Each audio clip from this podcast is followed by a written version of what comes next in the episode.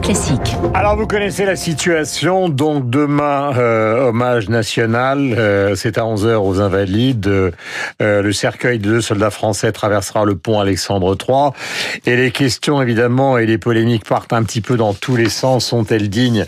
Je ne le sais pas, vous en déciderez à l'écoute de ceux qui vont intervenir, Jean-Dominique Merchet et Guillaume Bigot. Jean-Dominique, vous êtes journaliste à l'opinion et spécialiste des questions de défense. La première de ces polémiques concerne euh, l'attitude du président de la République. Est-ce qu'on est en pleine campagne électorale?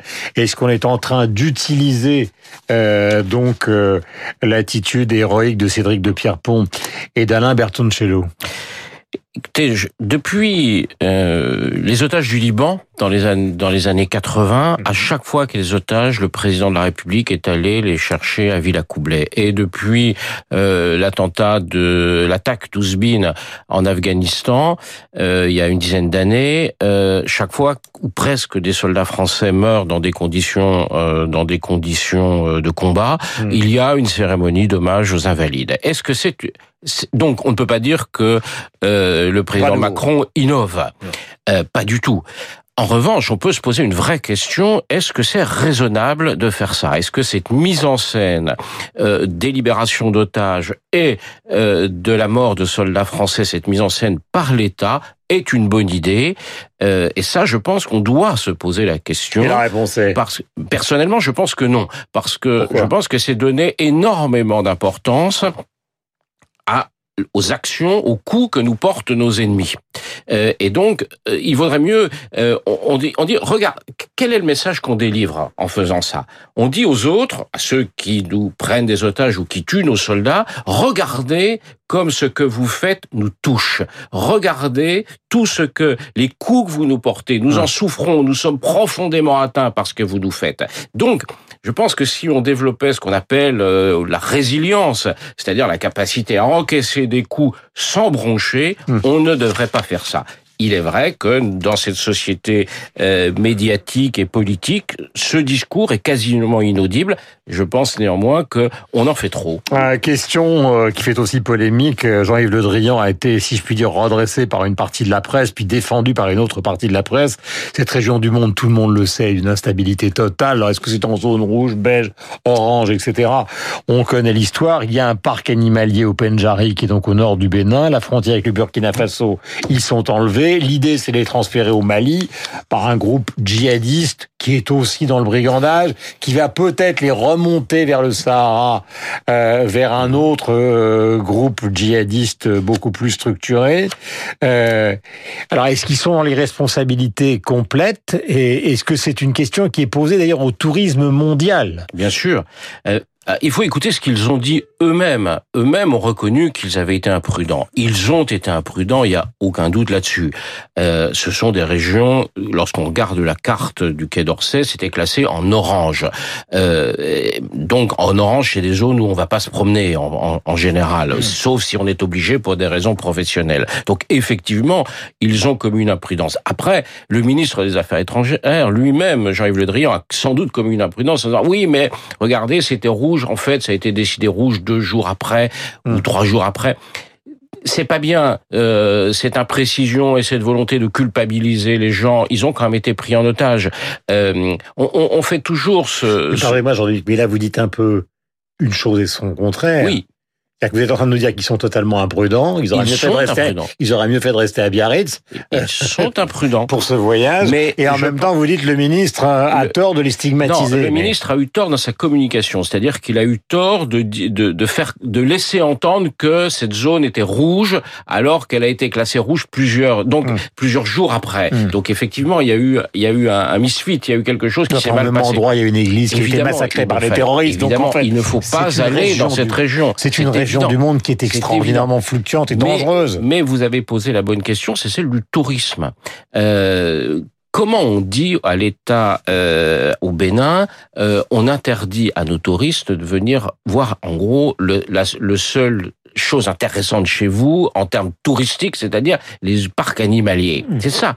C'est des pays qui ont besoin du tourisme pour vivre. Alors, c'est assez marginal, on parle de quelques milliers de visiteurs. évidemment, c'est imprudent. Mmh. Eux-mêmes l'ont reconnu.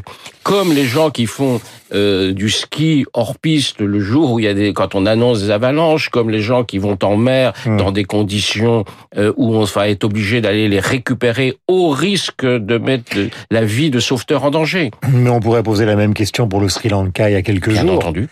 C'est-à-dire qu'en fait, c'est la question, je le disais au début de l'ouverture de cette matinale, c'est la question qui était traitée par Houellebecq dans Plateforme, c'est-à-dire ces Occidentaux qui sont à la recherche, euh, j'allais dire, de, de toutes les formes d'expérience euh, au mépris de la géopolitique mondiale et, des difficultés oui, qui existent. mais quand un soir de novembre 2015, vous allez boire un verre non, loin de la République ou assister à un concert au Bataclan, euh, il n'empêche que vous n'êtes ni au Sri Lanka ni dans le nord du Bénin et que c'est là qu'il y a eu le plus de morts dans l'histoire l'histoire du terrorisme en France. Donc, vous voyez, je veux dire, le terrorisme, il peut frapper aussi chez nous.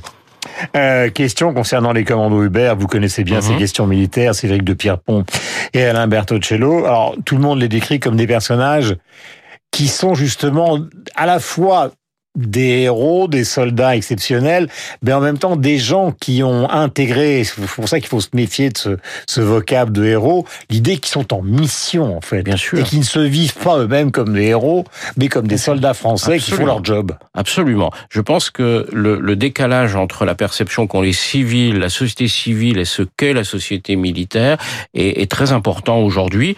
Euh, ces gens, quand on s'engage dans l'armée et quand ou dans la marine ou quand on passe les tests extrêmement difficiles pour rentrer dans des unités de contre-terrorisme comme le commando Hubert, on sait très bien que la possibilité d'être tué au combat fait partie du pactage dès le premier jour. Donc ce ne sont pas des en, cela, ce ne sont pas des victimes. Euh, ce sont des gens qui font un métier, qui est un métier exigeant. Ils l'ont choisi. Des professionnels en plus. Des professionnels. Ils savent ça dès le, dès, le point de départ. Ça n'enlève rien à la, à la, à la, à la, au deuil que, que, que leurs proches peuvent ressentir. Mais vous savez, on dit souvent, les militaires ne pleurent pas à leur mort, ils les honorent. Et c'est vrai, ils les honorent. On leur rend hommage. On, on dit, voilà, ce sont des gens qui, ce qu'ils ont fait et, et, et le cœur, enfin, c'est leur métier. Ils l'ont fait jusqu'au bout. Ils sont morts. Voilà, ça l'est d'une certaine manière le sacrifice du soldat le grandit. On a toute l'histoire militaire s'est construite là-dessus. Aujourd'hui, on a tendance à en faire des victimes, comme si c'était euh, non, ce ne sont pas des victimes. Mmh. Euh, ils ont euh, ils ont assumé ce qu'ils font. Mmh. Et, d'ailleurs, on voit bien la réaction de leur famille est, assez digne à ce niveau-là. Il n'y a pas mmh. d'accusation portée. Pourquoi nos enfants Qu'est-ce qui s'est passé? Pas du tout. C'est très assumé et, et c'est assez. Ça, en fait, c'est assez impressionnant. les définitions du héros, il y en a des dizaines, vous les trouverez évidemment euh, sur Internet. Il y a euh, celle de John Woo, le célèbre réalisateur de Mission Impossible 2. Toute recherche d'un héros doit commencer par ce qui est indispensable à toute forme de héros, un ennemi. C'est la dernière question, Jean-Dominique, et merci d'être avec nous ce matin dans ces circonstances. Euh, Barkhane, euh, tout le monde sait, c'est évidemment ceux qui écoutent Radio Classique, l'intervention donc qui a été voulue par François Hollande.